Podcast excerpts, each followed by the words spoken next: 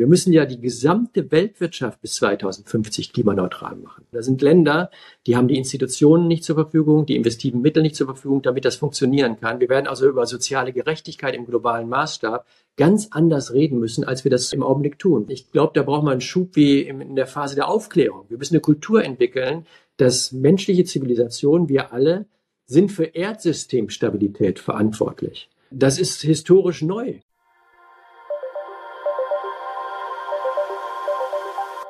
Hallo Marina, guten Morgen nach Münster. Guten Morgen, Stefan. Wie geht's dir? Wir sind heute bei einer Premiere. Ich bin ganz nervös.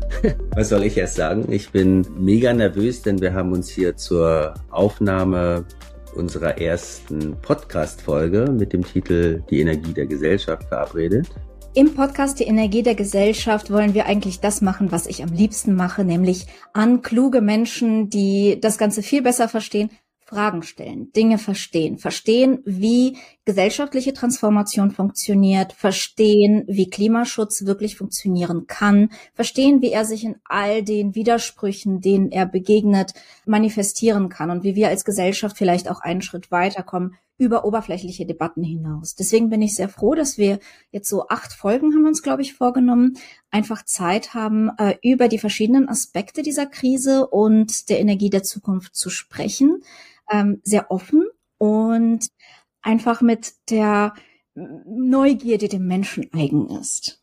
Liebe Hörerinnen und Hörer, herzlich willkommen auch äh, an dieser Stelle in unserem Podcast. Wir freuen uns sehr, dass Sie, dass ihr dabei seid. Dieser Titel, die Energie der Gesellschaft, ist ja so ein bisschen an Luhmann angelehnt, wobei ich nochmal recherchiert habe, das ist ja eine große Lehrstelle bei Luhmann. Der hat über die Kunst und über äh, das Geld und die Wirtschaft und so weiter gesprochen, aber über das Energiesystem und über Klimafragen nicht. Äh, das mag äh, zeitlich bedingt sein, aber es ist eine Leerstelle und insofern ist es natürlich auch ein kleines Spiel damit und ein bisschen Metaphorik.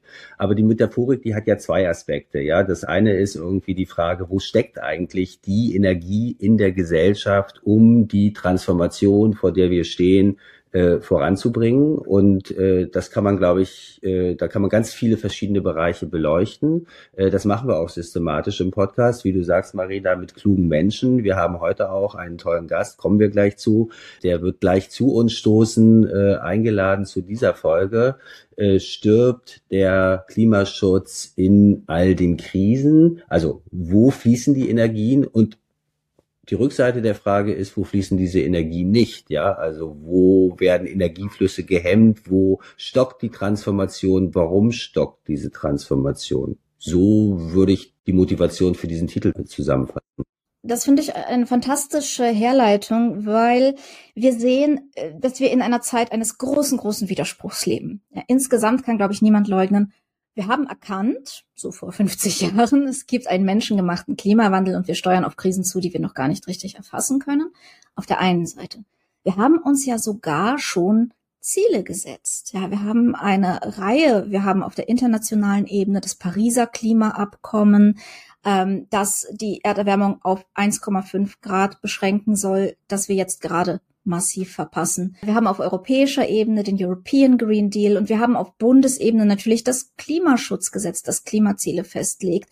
Und auch hier sehen wir, hm, die erreichen wir nicht wirklich und nicht in allen Bereichen und jetzt soll das Gesetz neu aufgesetzt werden. Das heißt einerseits, wir wissen und verstehen, dass wir ein Problem haben. Andererseits, wir tun nicht genug dagegen. Und dann haben wir eine öffentliche Debatte, die wirklich in alle Richtungen gerade massiv auseinandergeht und auf sehr gespaltene, sehr aggressive Weise geführt wird. Und ich glaube, als Psychologin würde ich immer sagen, diese Aggression rührt eigentlich daher, dass wir diesen Widerspruch in unserem Wissen und unserem Handeln genau erkennen. Naja, und es offenbar lässt sich das auch von der Bundesebene auch nochmal auf Landesebene runterbrechen. Also wir haben jetzt in Deutschland zwei Landtagswahlen gehabt, einmal in Berlin und einmal äh, in Bremen äh, wo mit diesen Themen auch auf negative Art und Weise irgendwie Stimmung gemacht wurde. Also wenn man sich das Wahlergebnis in Bremen anschaut, haben die Grünen, glaube ich, so um die fünf oder mehr als fünf Prozentpunkte verloren im Vergleich zur äh, davorliegenden Landtagswahl. Das ist so der eine äh, Befund. Kommen wir vielleicht auch noch zu. Das hat möglicherweise mit den Heizungen und dem Gebäudeenergiegesetz irgendwie zu tun. Und auf der anderen Seite, das ist ja so ein Phänomen, was häufig gerne irgendwie in Richtung Ostdeutschland geschoben wird. Vielleicht können wir das Thema auch nochmal in unserem Podcast behandeln. Äh, sehen wir in Bremerhaven, dass eine, also wie soll man sagen, rechtspopulistische Vereinigung äh, äh, Bürger in Wut äh, zweitstärkste Kraft geworden ist in Bremerhaven. Das ist so das eine. Und wenn wir uns die Berlin-Wahl anschauen, ich habe das heute Morgen noch mal gemacht, das wird ja, ich habe das immer so ein bisschen als Metaphorik verstanden, dieser schwarze Ring um diesen grünen Kern, das ist ja wirklich so, ja. Also es ist wirklich die ganzen innerstädtischen Stadtbezirke in Berlin grün gewählt haben und die außenrum irgendwie CDU, dann gibt es ein bisschen AfD, so im, im, im Osten und so weiter.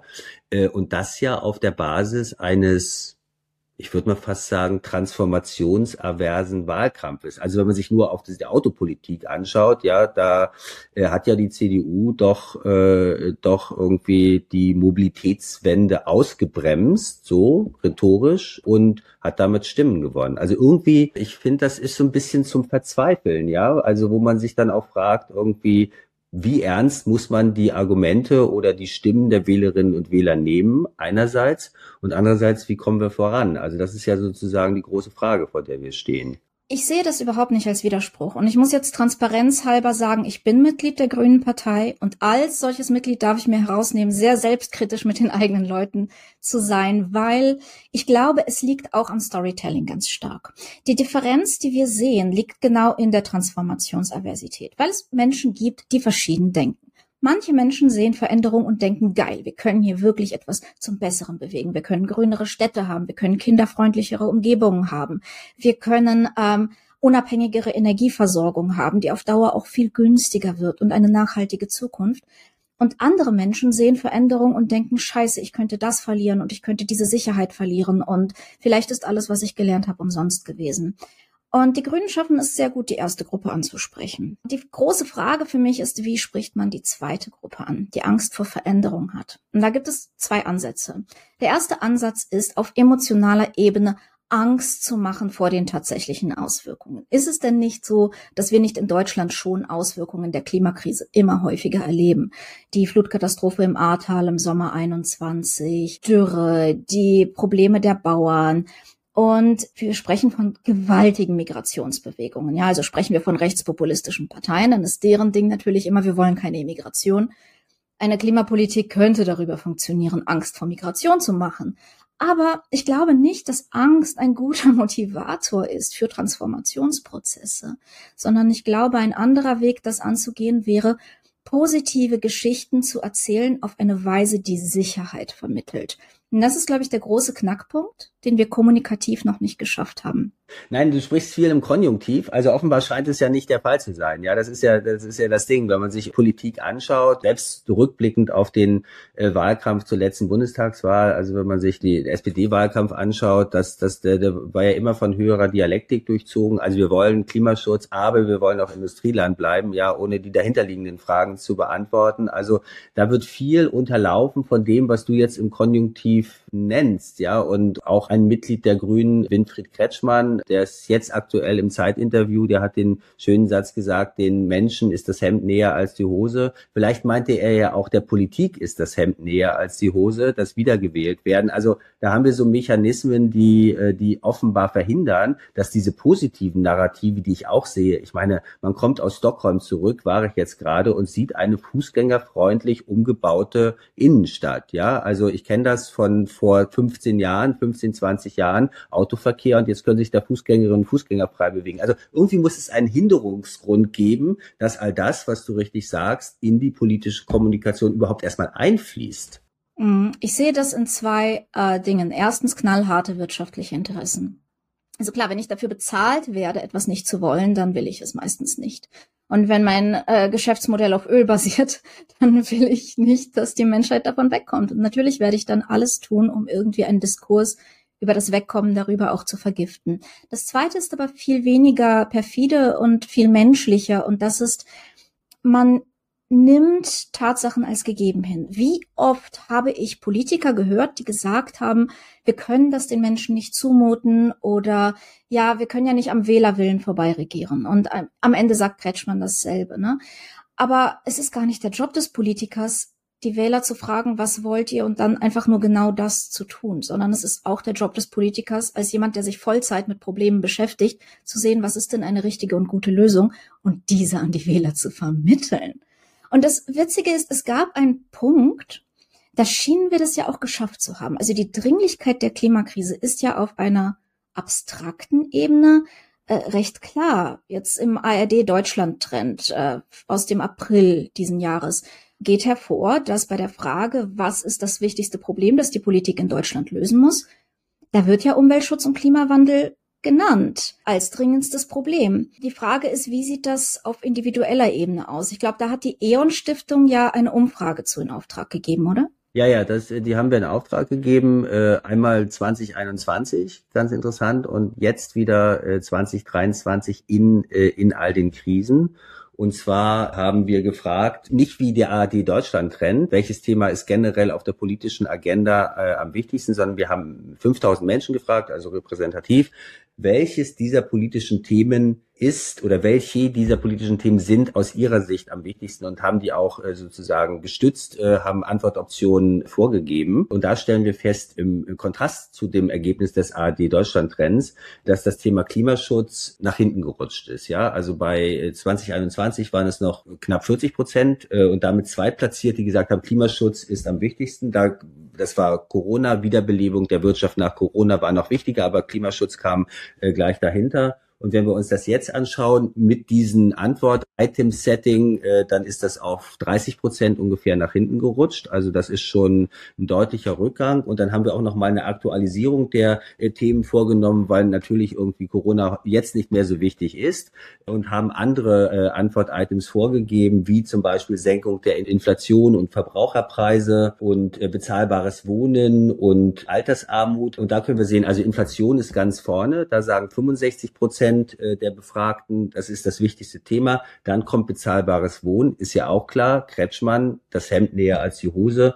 Und Klimawandel und Energiewende sind auf 30 Prozent abgerutscht. Also das ist sicherlich ein, äh, sicherlich ein Trend, der, ich glaube, nicht mal diesem Ergebnis des AD Deutschland Trends äh, widerspricht, sondern einfach auch sozusagen das Wechselspiel zwischen politischem Diskurs und öffentlicher Meinungsbildung auch ein Stück weit äh, widerspiegelt. Ja, du sagst, die Politik sollte nicht so stumpf sein und einfach dem WählerInnen äh, Willen folgen. Und auf der anderen Seite beeinflussen offenbar auch aktuelle politische Diskussionen die Meinungsbildung in der Bevölkerung. Ja, also das scheint ja auch in dieser Richtung irgendwie ein Wechselspiel zu geben, ist meine Interpretation. Äh, muss es ja zwangsläufig. Meinungen wachsen ja nicht auf Bäumen. Meinungen bilden sich ja immer. Und natürlich macht der politische Diskurs das, aber so wie du das erzählst, klingt es jetzt erstmal so, als sei nicht Klimaschutz weniger wichtig geworden. Es klingt eher so, als seien mehr und dringende Probleme dazugekommen.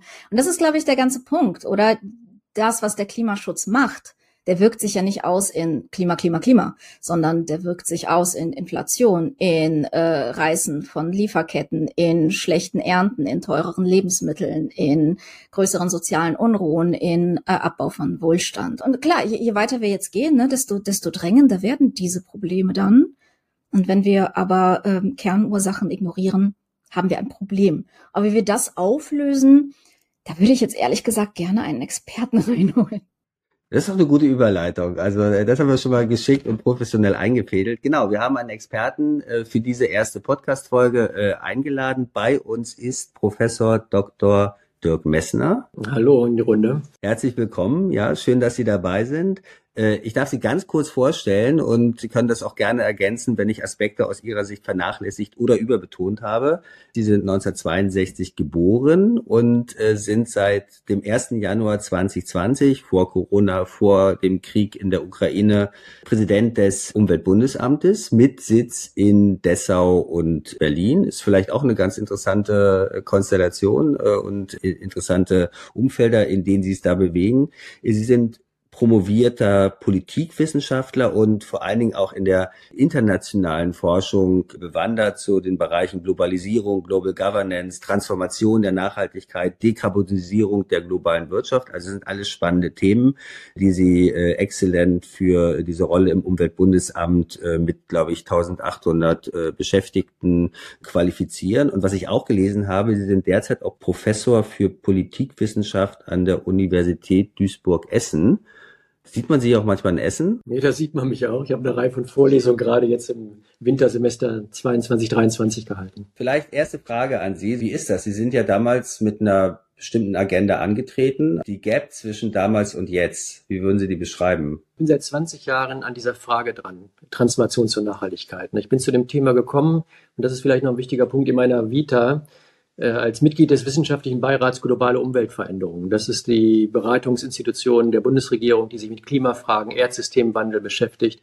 Ich war vorher an dem Thema eigentlich nicht dran. Ich kam aus der Entwicklungsforschung, wirtschaftliche Entwicklung, soziale Entwicklung, Global South Fragen, internationale Gerechtigkeitsfragen, wie baut man die Weltwirtschaft in so eine Richtung um.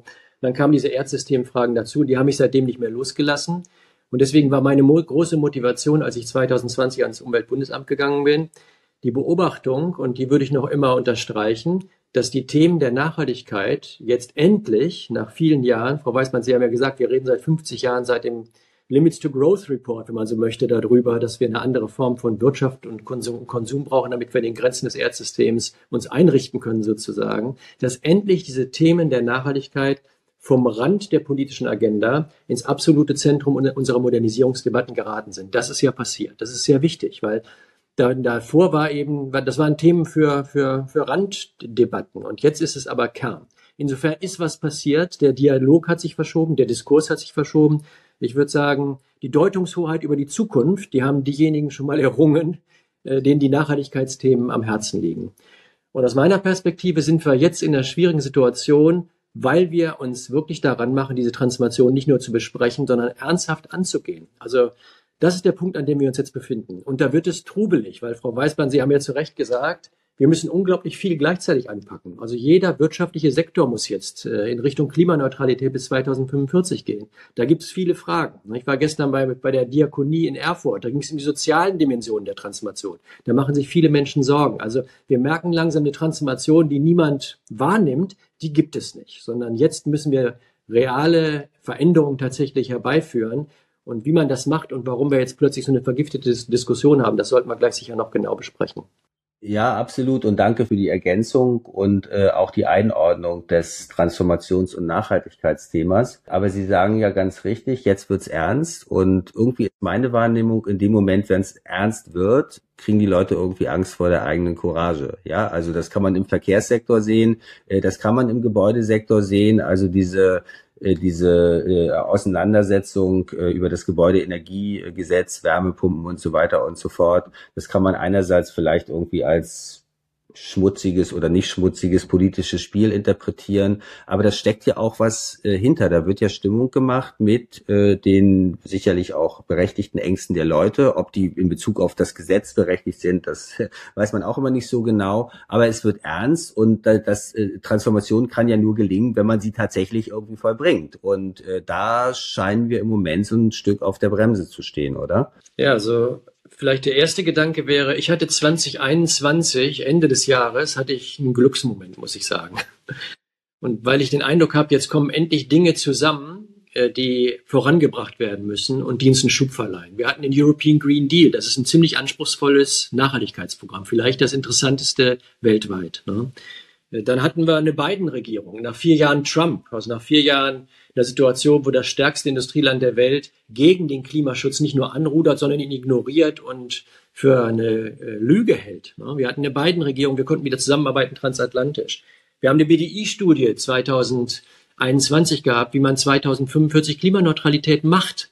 Also nicht nur drüber reden, sondern wie man das macht. Die war ziemlich ähnlich ausgestaltet wie die UBA-Studien zu Faden zur Klimaneutralität. Das ist keine Koinzidenz, die man jeden Tag hat zwischen dem BDI und dem UBA. Wunderbar. Ne? Wir hatten Fridays for Future auf der Straße. Wir hatten das Bundesverfassungsgericht, das uns gezeigt hat, Klimaschutz ist Demokratieschutz. Also da war ein gesellschaftlicher Konsens da, auch international. Glasgow, die COP in Glasgow am Ende des Jahres 2021, Klimaneutralität als der neue Nordstern der Weltwirtschaft.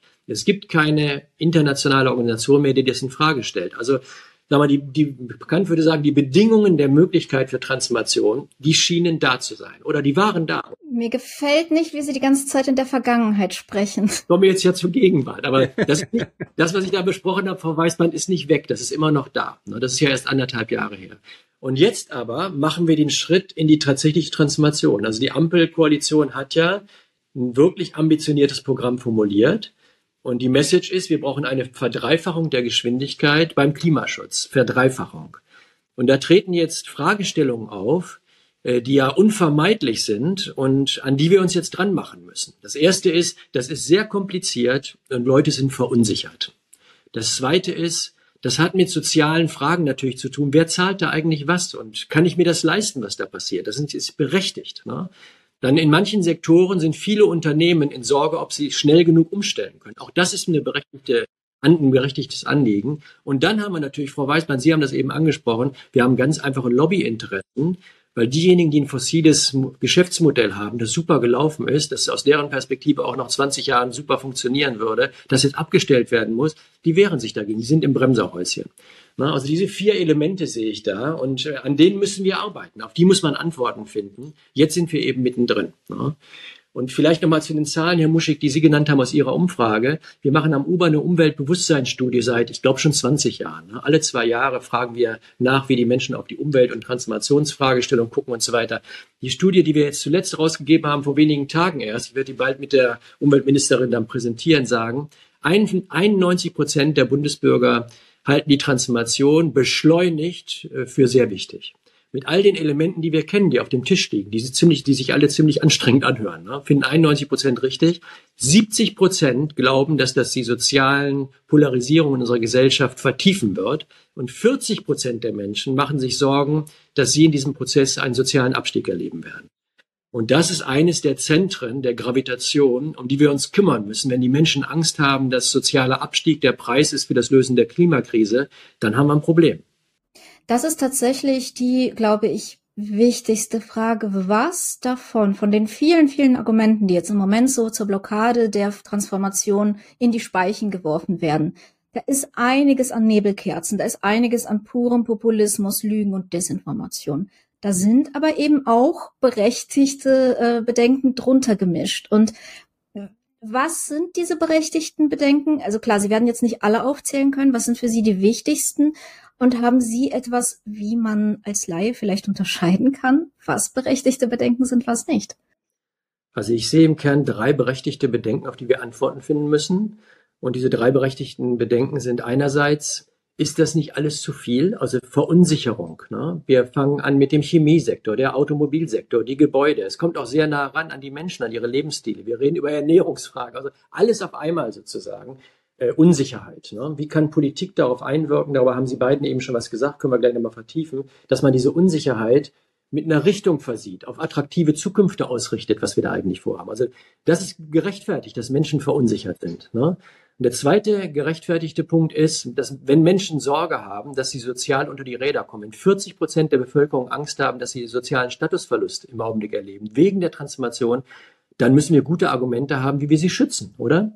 Und der dritte auch gerechtfertigte Punkt ist, wenn wir auf unsere Wirtschaft schauen, äh, können Unternehmen sich schnell genug anpassen und was sind dann die richtigen Instrumente für die Anpassung? Darüber müssen wir streiten, weil niemand hat die Wahrheit für sich gepachtet. Wir müssen um die besten Lösungswege Wege, Wege streiten, damit wir die wirtschaftliche und soziale Situation äh, klug ausrichten können. Das sind berechtigte Fragen, diese drei, und darauf müssen wir gute Antworten geben.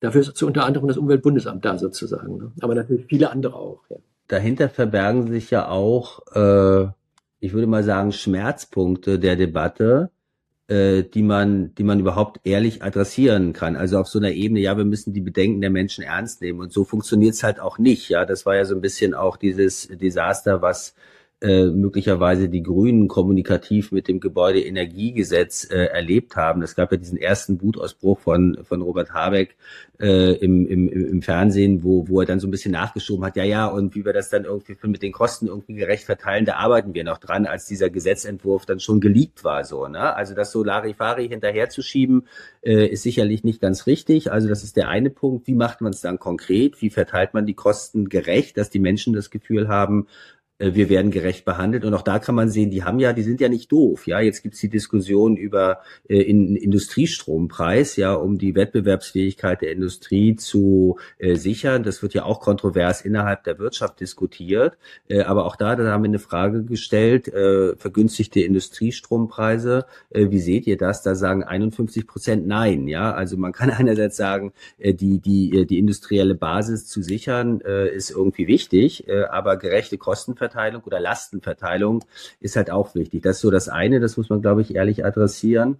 Und das andere, Herr Messner, da würde mich auch nochmal Ihre, Ihre, Ihre Position auch äh, seitens des Uber äh, äh interessieren. Äh, wettbewerbsfähige Industrie, davon reden wir immer. Aber was ist das eigentlich? Äh, ja, also äh, was, was, äh, was, was bedeutet das? Bedeutet wettbewerbsfähige Industrie, ob wir jetzt Chemie, Automobil, Stahl, äh, Zement und so weiter anschauen, heißt es, dass alles so bleibt, wie es ist? Also, oder anders gefragt, welche Zumutung müssen wir eigentlich auch in Richtung Industrie versenden, damit die die Transformation eben wirklich begleiten äh, und auch ausführen und nicht bremsen?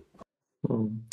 Das waren viele Aspekte. Ich will mal zwei, drei rausgreifen. Also mein erster Punkt wäre, wir müssen uns ehrlich machen und dann redlich sein in Bezug auf die Anforderungen, die wir leisten und umsetzen müssen, wenn wir die 2040 Klimaneutralität und die Klimaziele wirklich ernst nehmen. Und meine Kernaussage dazu ist, wir haben sehr wenig Spielraum für Selektivität in den Sektoren und zwischen den Sektoren. Und das wird in der politischen Debatte nicht mehr ehrlich besprochen. Also wenn da suggeriert wird, wir kommen da beim Verkehr, was ja Realität ist, im Augenblick nicht voran, wir gehen eher rückwärts ne, und auch im Gebäudesektor kommen wir nicht voran, sondern stagnieren seit über einer Dekade, dann ist ein Ansinn, das darauf abzielt, naja, da müssen die eben im Energiesektor ein bisschen mehr machen. Das wird nicht aufgehen. Wir müssen in allen Sektoren, das zeigen alle Studien, müssen wir nahezu alles, was wir wissen, was technologisch geht und was finanziell, was finanziell tragbar ist, werden wir umsetzen müssen. Und diese Redlichkeit muss wieder her. Und wenn wir uns da im politischen, demokratischen Spektrum einig wären ne, und die politischen Entscheidungsträger da in eine Richtung argumentieren hörten, in einer, in einer Art und Weise, die sagt, diese Klimakrise muss verhindert werden. Wir haben Lösungen und Vorstellungen, wie das geht. Wir werden um die besten Varianten, die wir dann umsetzen müssen, werden wir streiten. Das wird auch soziale Kosten haben, da kümmern wir uns drum das wird kein Spaziergang und jetzt gehen wir in diesen Prozess rein, da wäre das was anderes als die Diskussion, die wir jetzt gerade haben, wo auf der politischen Bühne eine Zerfledderung und Polarisierung stattfindet, die natürlich die Verunsicherung der Bevölkerung, was sollen wir da jetzt überhaupt glauben? Ist das sozial noch möglich? Ist das noch handhabbar? Äh, noch mal anstößt und antreibt, äh, die hätten wir dann überwunden. Das wäre mein erster Gedanke. Mein zweiter Gedanke, äh, den ich hätte, ist, ich habe 2021 vor der Bundestagswahl mit einer Reihe von Kolleginnen und Kollegen eine Publikation rausgegeben, wo wir einen dieser Punkte adressiert haben, den wir gerade besprechen, nämlich deutlich zu machen, dass es wirtschaftlich geht, was wir da in der Klimaneutralität einfordern. Wir haben das, das Buch, das wir dann rausgegeben haben, Deutschlands neue Agenda, klimaneutral und digital genannt.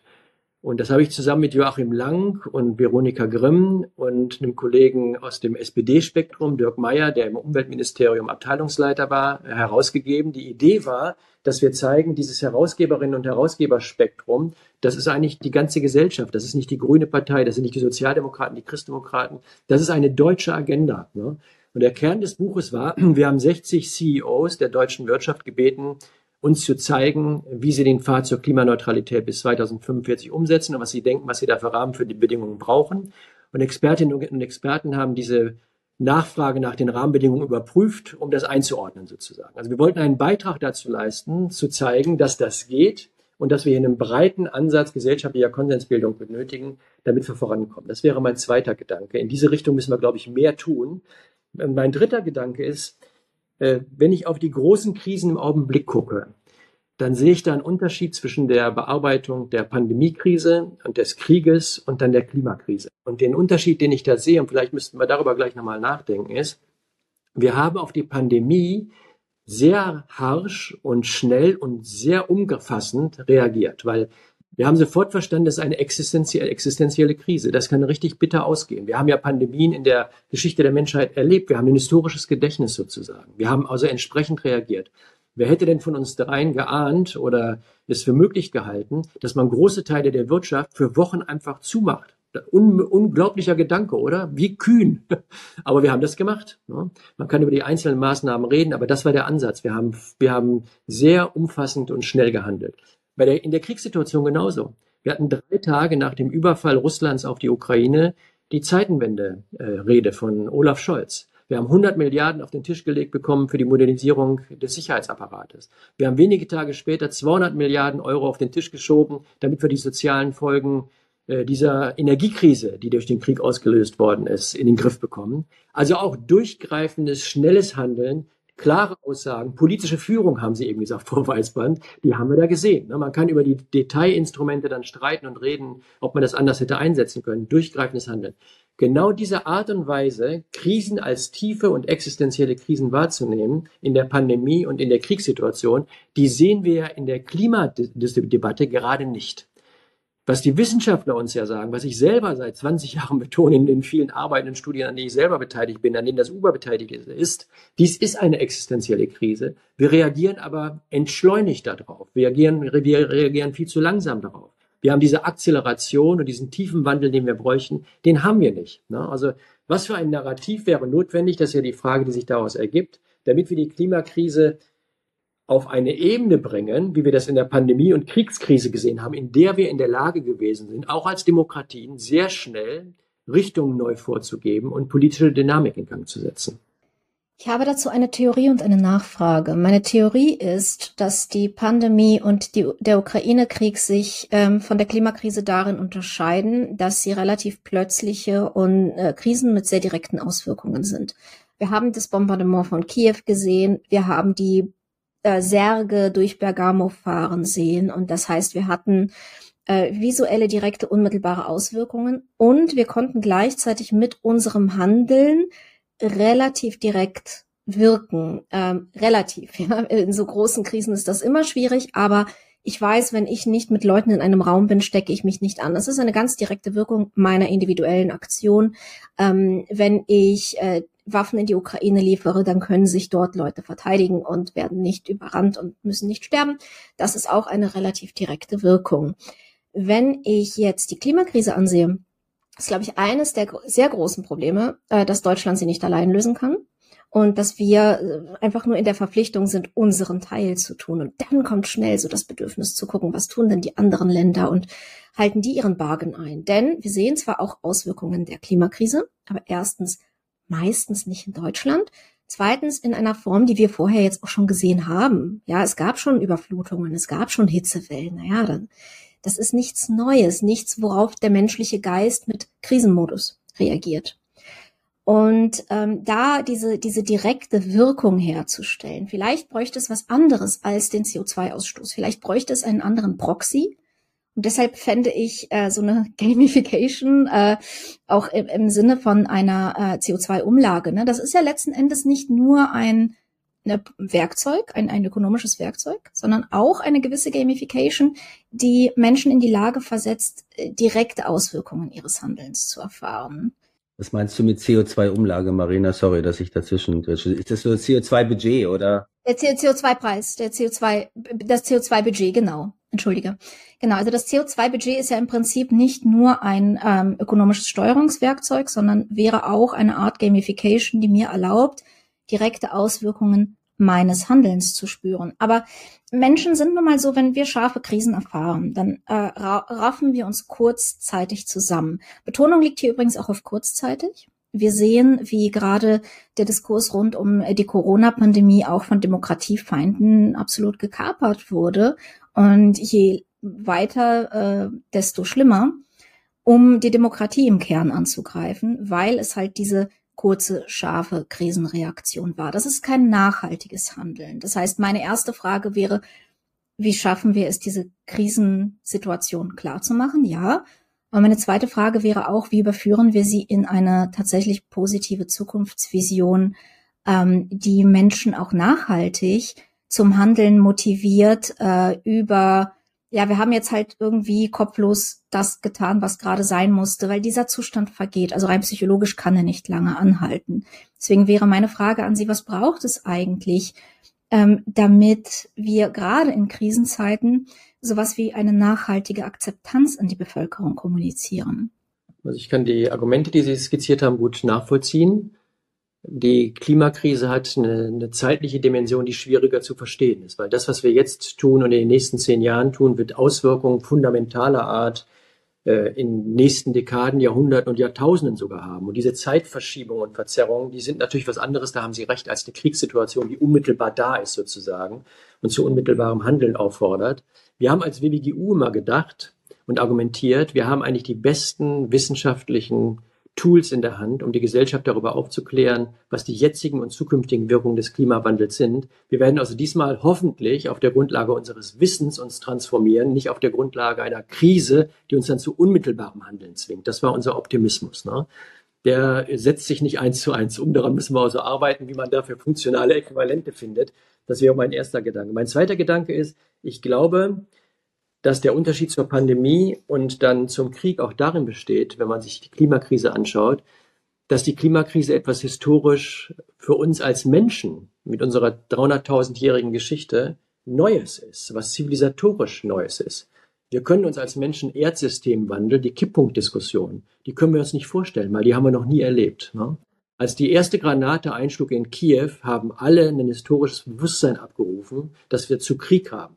Und als die Pandemie losging, haben wir alle unser historisches Bewusstsein aufgerufen, weil wir haben Pandemien oft erlebt in, menschlichen, in der Geschichte menschlicher Gesellschaft. Der Klimawandel, der Erdsystemwandel, das ist etwas zivilisatorisches Neues und sehr, sehr schwer zu verstehen, auch schwer zu kommunizieren. Ne? Kipppunkte sind ja so ein Synonym dafür. Also was machen wir jetzt eigentlich? Also Sie haben das Budget angesprochen. Wir haben vom WWGU 2009 das Budget sozusagen entwickelt. Also damals haben wir die Tools äh, aufgebaut, um die CO2-Emissionen mit Budgets zu, mit kumulativen Budgets zu verbinden, die noch zur Verfügung stehen und dann mit 1,5 oder 2 Grad globaler, globaler Erwärmung verbindbar sind. Wir haben damals, das war ein Gutachten dann 2010, von der großen Transformation zur Nachhaltigkeit gesprochen und gezeigt, wie wir innerhalb dieses Budgets die Weltwirtschaft umbauen müssen, damit wir unsere Ziele noch erreichen können. Das ist damals auf große Empörung in großen Teilen der Wirtschaft gestoßen, kann ich Ihnen nur sagen. Jetzt ist das Ampelprogramm. Also wir haben das Budget, das ist sehr eng.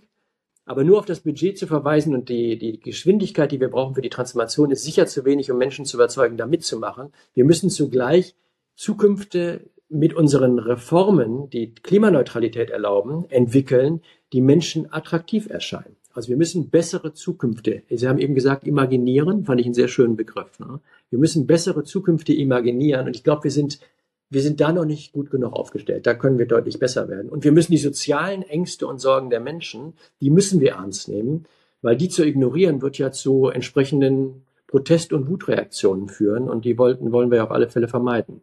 Aber sprechen wir von sozialen Sorgen und Ernst äh, und Ängsten. Ich muss jetzt mal Marina untypisch wegkommen von Narrativ und von Vision und von Utopie und hin zu ganz kalten Fakten. Wenn ich ein deutsches Unternehmen bin und Deutschland gibt mir scharfe Auflagen, wie ich zu wirtschaften habe, damit ich innerhalb dieses CO2-Budgets bleibe. Was hindert mich daran, ins Ausland abzuwandern und dort viel billiger zu produzieren? Ja, die Tatsache, dass Gott sei Dank in den meisten anderen Regionen ähnliche Prozesse laufen. Also es gilt für die USA, die einen Pfad wählen, jetzt um Richtung Klimaneutralität sich zu orientieren. Ich war vor 14 Tagen in China. Auch China versucht Richtung Klimaneutralität voranzukommen. Also es gibt keine relevante, dynamische Wirtschaftsregion mehr, wo man als Unternehmer und Unternehmerin äh, sich orientieren könnte, die Zukunft zu planen, in der Klimaneutralität nicht eine Rolle spielt. Also für die meisten Unternehmen ist, und bei allem Zeitdruck, der da ist, der, der da auch Sorgen auslöst, ist das, das ist das Geschäftsmodell der Zukunft. Das ist im Grunde auch das Ergebnis unseres Buches äh, die neue deutsche Agenda, äh, Klimaneutralität und Digitalität. Für die Unternehmen ist das ein neues Geschäftsmodell, ein neues Geschäftsfeld. Und deswegen wäre ich da in diese Richtung erstmal optimistisch. Äh, wir machen diese, mit diese sozialen Sorgen, die die Menschen jetzt artikulieren in der, in dieser Wärmedebatte, die wir haben, äh, die machen mich aufmerksamer, weil das haben wir nicht berücksichtigt. Ich meine, wir führen den CO2-Preis ein, wir kriegen 27 dann ja eine, eine zweite Säule der, der, des Emissionshandels für Wärme und Verkehr. Da werden wir einen beachtlichen Preisschub sehen. Das kommt alles, ne? Aber wir haben die sozialen Probleme zwar besprochen, aber noch nicht unmittelbar mit der CO2-Bepreisung verknüpft. Weil was wir ja immer sagen ist, wir wollen den CO2-Preis und der muss verbunden werden mit einem Klimageld, der einen größeren Teil der CO2-Preiserlöse an die Bevölkerung wieder zurückgibt. Aber die Vorkehrungen, damit das realisiert wird, die haben wir noch gar nicht. Also das heißt, wir haben, ne, wir haben über die sozialen Fragen gesprochen, aber wir haben sie noch nicht tatsächlich integriert mit den Klimaschutzinstrumenten, die wir brauchen. Ne? Oder ich gebe Ihnen ein zweites Beispiel. Also wir haben am UBA jetzt Studien gemacht, was für ein Umweltbundesamt ungewöhnlich ist, weil oft ist die Reaktion aus der Politik, ihr seid für Umwelt verantwortlich, nicht für soziale Fragen, kümmert euch um Umwelt. Ne? Meine, meine Aussage ist, wir brauchen zu jedem Umwelttool, das wir entwickeln, jedem Transformationspfad, den wir vorlegen, brauchen wir ein soziales Assessment was sind die sozialen Wirkungen dieser Transformation, wie können wir die abfedern? Ich meine, wir, wir haben eine große Gruppe, wir haben Vulnerabilitätsanalysen gemacht. Ne? Wo sind eigentlich vulnerable Gruppen in der Gesellschaft, die unter Druck kommen, wenn wir unseren Klimaschutz umsetzen?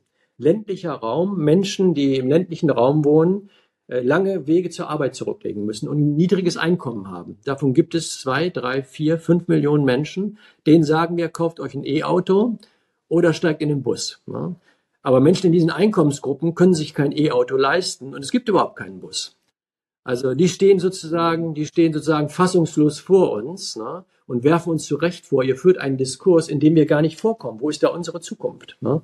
Dann gucken wir in den Gebäudesektor. Ne? Da haben wir uns auch angeschaut. Also welche Menschen leben in alten Gebäuden als Mieter oder Besitzer in alten Gebäuden, die hohe äh, Emissionen re äh, realisieren, die nicht energieeffizient sind die zugleich einen hohen Anteil von Mietkosten und Heizkosten an ihren Einkommen haben und zu den unteren 50 Prozent der Bevölkerung gehören. Auch da sind sie bei etwa vier Millionen Menschen. Die können sich die Sanierung, die wir da jetzt anschieben, nicht leisten, wenn sie, wenn sie nicht massiv unterstützt werden. Die haben wir aber kommunikativ gar nicht angesprochen. Also wir müssen diese vulnerablen Gruppen der Transformation ins Zentrum der Debatte stellen, sonst werden wir die, den Diskurs verlieren. Ja, zumal sich das ja offenbar auch manchmal in denselben Personen kumuliert, ja, also dieselben, die sich möglicherweise im ländlichen Raum kein E-Auto leisten können und den schlechten ÖPNV haben oder oder oder gar keinen, sehen sich vielleicht äh, vor der vor der Herausforderung, ihre Heizung auch noch austauschen zu müssen. Äh, wie gesagt, ob das alles so ist äh, und kommen wird, wird man sehen. Aber es sind halt dieselben Menschen und die re reagieren dann ängstlich. Und für die Demokratie ist, glaube ich, ein bisschen das Problem, dass es halt zumindest eine Partei gibt, äh, die daraus ja so ein geschlossenes Weltbild irgendwie zu entwickeln äh, zu entwickeln scheint. Ja, ich habe neulich diesen äh, energiepolitischen Sprecher der AfD äh, bei Lanz gesehen. Also das ist schon äh, krass, ja, mit welchen äh, mit welchen also wirklich offenkundigen äh, Falschaussagen äh, auch zu wissenschaftlichen Positionen und so weiter er genau das macht. Also die Frage, die sich daraus ergibt, ist, wie wie gehen wir, also können wir alle erreichen, ja, oder muss man manche nicht links liegen lassen, um sozusagen im Kern als Gesamtgesellschaft äh, in der Transformation äh, heranzukommen und und wie lässt man der AfD die Luft raus? Ja, ich meine in Ostdeutschland, in Thüringen jetzt Umfragen äh, stärkste Partei mit gehörigem Abstand. Das sind ja doch irgendwie auch bedenkliche äh, Entwicklungen auch noch mal auf einer ganz anderen Ebene. Ja, also ich würde sagen, die gute Nachricht ist, für viele der sozialen Probleme haben wir ja Lösungen. Und wir müssten jetzt diese Lösungen aber ins Zentrum der Debatte stellen und könnten damit den Diskurs verändern und wieder Diskurshoheit gewinnen über die sozialen Fragen. Also ich gebe Ihnen mal zwei, drei Beispiele, die wir am Uber dazu entwickelt haben. Die ersten, das erste Beispiel habe ich eben schon genannt. Einen CO2-Preis jetzt nach vorne zu bringen, was ich für absolut äh, herausragend wichtig halte, der wird auch steigen müssen ohne dass man zugleich die Mechanismen für das Klimageld schafft, ist einfach ein unverantwortlicher Akt. Ne? Und die Bedingungen dafür, das Klimageld auszuzahlen, an denen wird ja ziemlich entschleunigt gearbeitet. Also ich würde gerne mal endlich die Lösung dafür haben, das muss ja im Finanzministerium entwickelt werden, dass das Klimageld rasch in die, in die Agenda geschoben werden kann. Das ist also das Finanzministerium für zuständig. Da muss das Finanzministerium jetzt liefern. Ne? Sodass wir zugleich sagen, wir bringen die Transformation voran und diejenigen, die wenig emittieren, das sind die unteren 50 Prozent der Bevölkerung, ne, die werden vom Klimageld nicht, die werden durch das Klimageld sozial besser gestellt. Die werden Gewinner der Transformation sein. Dahinter steckt, dass die unteren 50 Prozent der Bevölkerung emittieren um die sechs Tonnen pro Kopf. Die oberen 10 Prozent der Bevölkerung, ich fürchte, wir drei gehören dazu, wir emittieren zwischen 30 und 40 Tonnen pro Kopf. Ne? Also wenn man das Klimageld auszahlt, pro Kopf auszahlt, dann werden diejenigen, die wenig emittieren, die werden anschließend mehr auf dem Konto haben als vorher. Das sind, werden also aus, Trans, aus gefühlten Transformationsverlierern werden Transformationsgewinner. Zweiter Vorschlag. Ne? Wir haben 65 Milliarden Euro umweltschädliche Subventionen. Irre. Ja? Wir wollen Klimaneutralität voranbringen, aber äh, haben Steuererleichterungen für Kerosin und Diesel und für, für, für Dienstwagen privilegieren. Das passt nicht besonders gut zusammen. Das ist umweltschädlicher Unsinn und zugleich könnten wir, wenn wir diese umweltschädlichen Subventionen reduzieren, Mittel generieren, mit denen wir die vulnerablen Gruppen, über die ich eben gesprochen habe, dann unterstützen darin, ihre Transformationsbeiträge leisten zu können. Da liegen 65 Milliarden brach sozusagen. Das Umweltbundesamt hat gezeigt, dass wir 30 Milliarden innerhalb einer Legislatur mobilisieren könnten, also die Kosten dafür reduzieren könnten, um dann die Mittel umzulenken. Die anderen 30 Milliarden sind europarechtlich vernetzt und verbunden. Das ist ein etwas längerer Prozess. Da können wir also Mittel akquirieren, um soziale Investitionen zu tätigen. Also ganz konkrete Lösungen jetzt in die Arena schieben, das ist das, was notwendig wäre. Ähm, diese Frage von Subventionen ist eine Frage des Haushalts, also da müsste der Bundestag ran. Ja, im Koalitionsvertrag steht so ein bisschen weich, man schaue sich die umweltschädlichen Subventionen an. Das sollte, das sollte jetzt geschehen. Ne? Wir haben, die, die G7 hat sich vorgenommen, bis 2027 die umweltschädlichen Subventionen im G7-Kontext zu reduzieren und Richtung Null zu bewegen. In der Europäischen Union haben wir ähnliche Verlautbarungen im Parlament gehört. Also es gibt einen Konsens in diese Richtung, wir müssen das jetzt tun. Und es tut mir leid, das sagen zu müssen, aber auch hier ist die Problematik äh, oder der politische, das politische Problem im Finanzministerium angesiedelt. Na? Das Finanzministerium ist im Augenblick nicht gewillt, über die umweltschädlichen Subventionen zu reden. Aber wir sind in der Situation, wo wir zu Recht hohe Inflation, wirtschaftlich schwierige Situation, über Finanzknappheiten reden.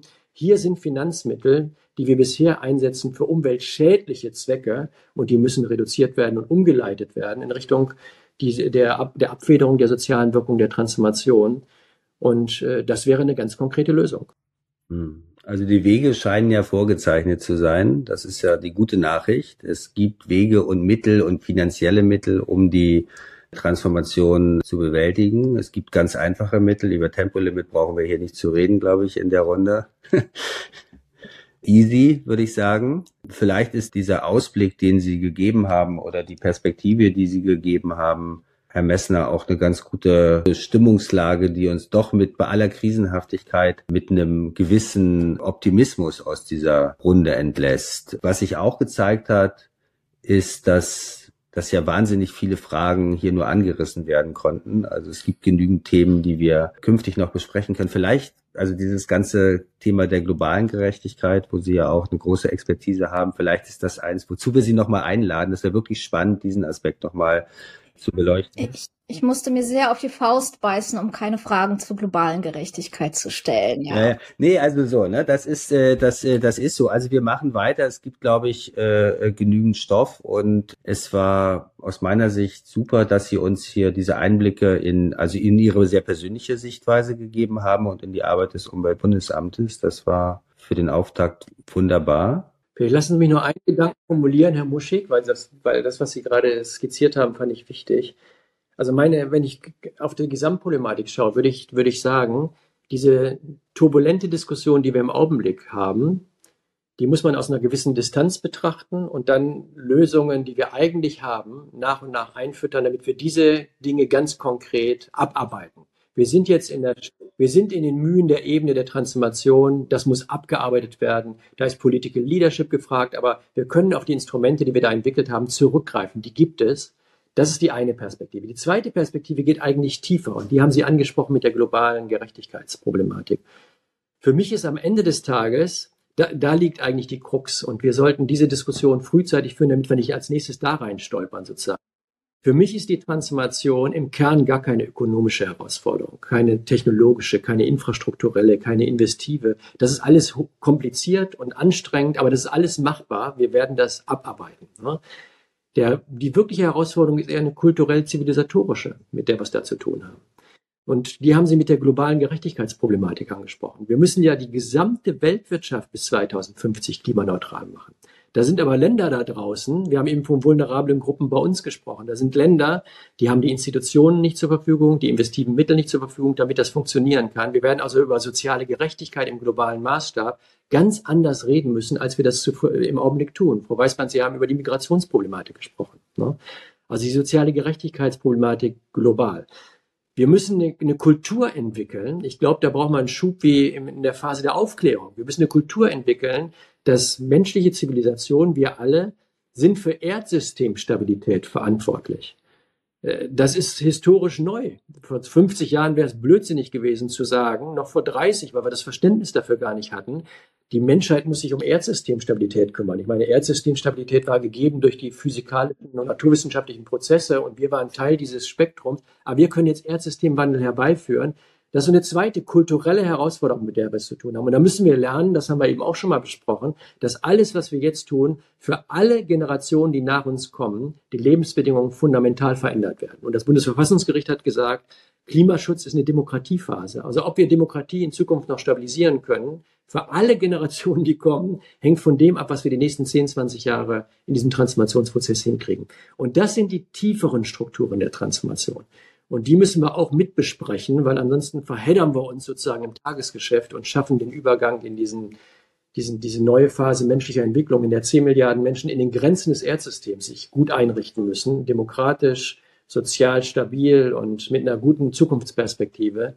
Äh, sonst kriegen wir diesen Gesamtumbruch nicht bewerkstelligt.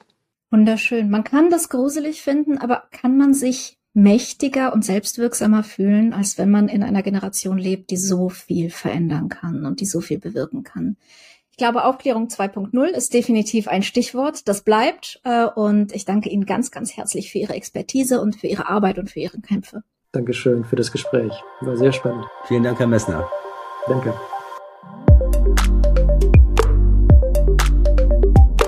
Marina.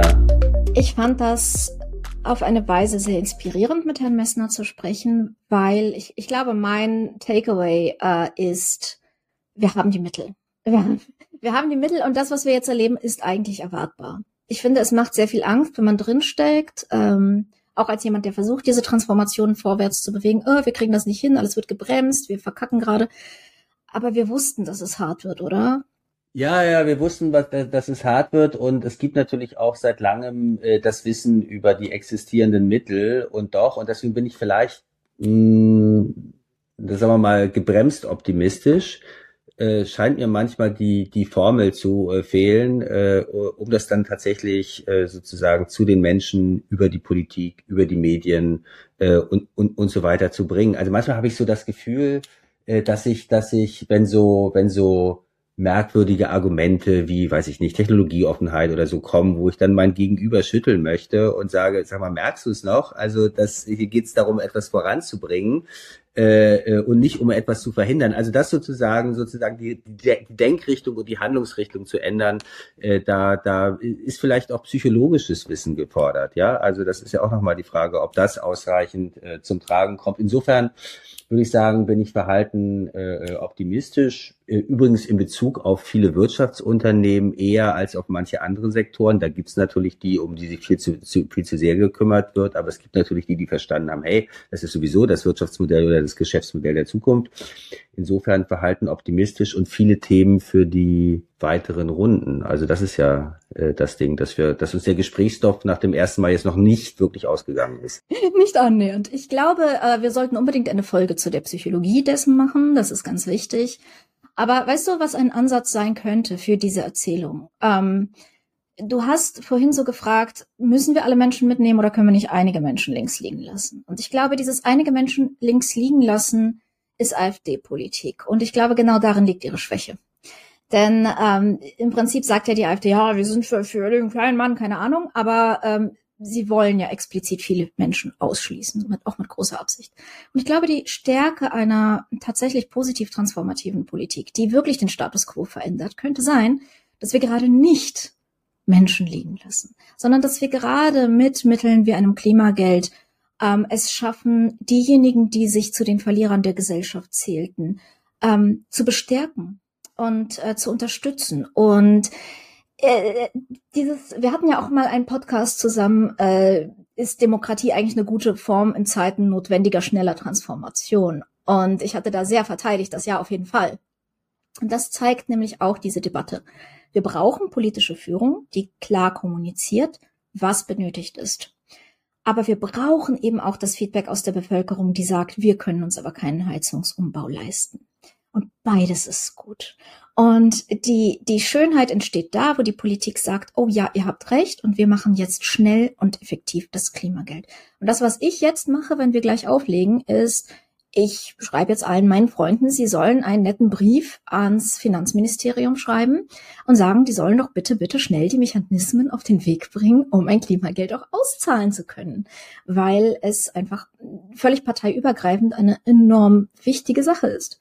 Genau, wir machen das äh, und äh, wir machen den nächsten Podcast und ich möchte deinen Gedankengang da aufgreifen. Vielleicht beschäftigen wir uns nochmal mit der Frage, wie wir wirklich durch die Transformation einen Wohlstandszuwachs für alle erreichen können. Setzen wir ein kleines Fragezeichen hinter und dazu laden wir uns auch wieder einen Gast, männlich oder weiblich, ein, äh, um diese Frage zu besprechen. Wie können wir das Ziel grünen Wohlstand für alle erreichen? Und was ist eigentlich Wohlstand? Gerne. Ja, da absolut. Also ich meine, auch das Thema scheint ja auch in der EU angekommen zu sein. Also ich habe neulich mit großem Interesse hingehört, als Ursula von der Leyen gesagt hat, äh, wir müssen Wachstum neu äh, definieren und dürfen da nicht nur die klassischen, auf die klassischen äh, BIP-Indikatoren hören, äh, sondern müssen auch qualitative Aspekte und so weiter äh, berücksichtigen. Also da kommt eine Debatte in Gang. Was ist eigentlich Wohlstand? Wer ist eigentlich, wer sind alle? Möglichst viele. Äh, das besprechen wir beim nächsten Mal. Mm, wir wollen uns so in der Frequenz von ein bis zweimal pro Monat äh, zusammenfinden und das dann entsprechend zeitnah ausstrahlen. Und wir würden uns freuen, wenn die HörerInnen, die heute bei uns waren, auch das nächste Mal wieder bei uns wären und möglichst vielen erzählen würden, diesen Podcast, die Energie der Gesellschaft, zu lauschen. Es wird von Folge zu Folge nur spannender. Und bis dahin einen wunderschönen Tag euch allen. Alles klar. Tschüss.